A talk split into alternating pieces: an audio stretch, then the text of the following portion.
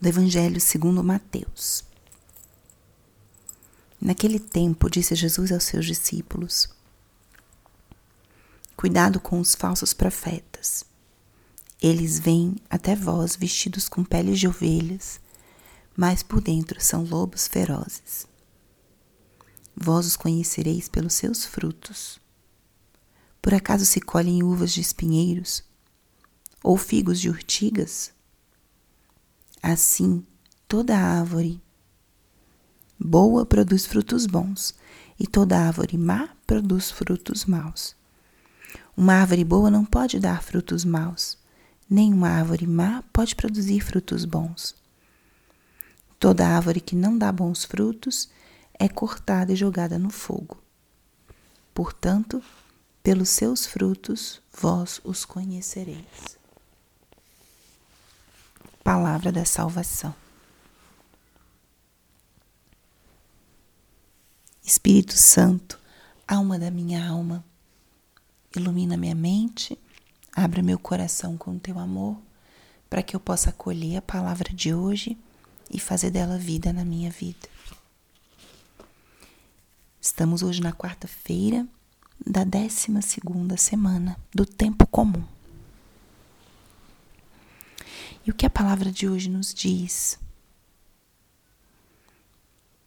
Vamos acolher essa palavra para que ela ilumine o nosso dia e vá formando também o nosso coração e os nossos critérios.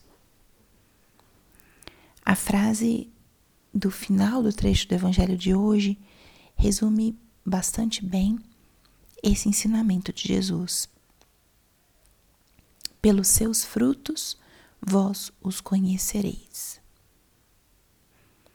Nosso Senhor, nesse evangelho de hoje, explica como qual é a relação entre os frutos e aquilo que nós somos. Uma árvore boa não pode dar fruto mal, e uma árvore má não pode dar fruto bom. Se queremos conhecer uma pessoa, se queremos avaliar a nossa própria vida pessoal espiritual, olhemos para os frutos.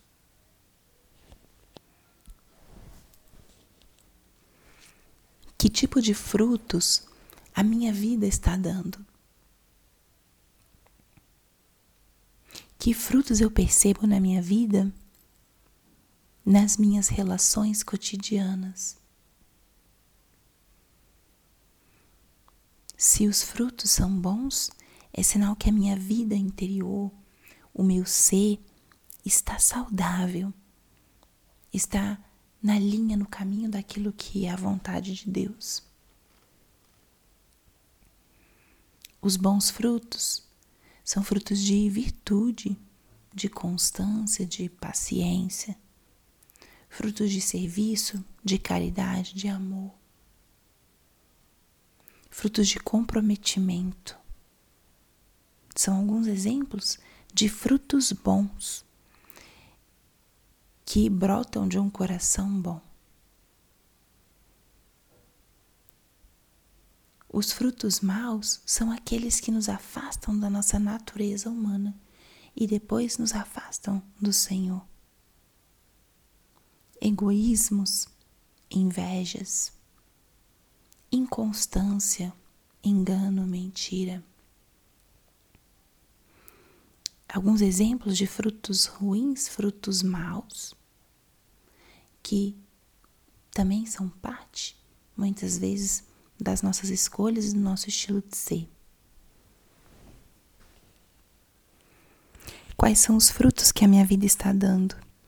E isso não é menor, isso é bem importante. Santa Teresa falava muito de como pelos frutos a gente percebe como está a nossa oração, a nossa vida espiritual. Muitas vezes nos preocupamos com momentos piedosos, devocionais, esquecemos de avaliar se a nossa piedade está dando frutos de transformação interior, frutos de maior amor e caridade com o nosso próximo, com o nosso irmão.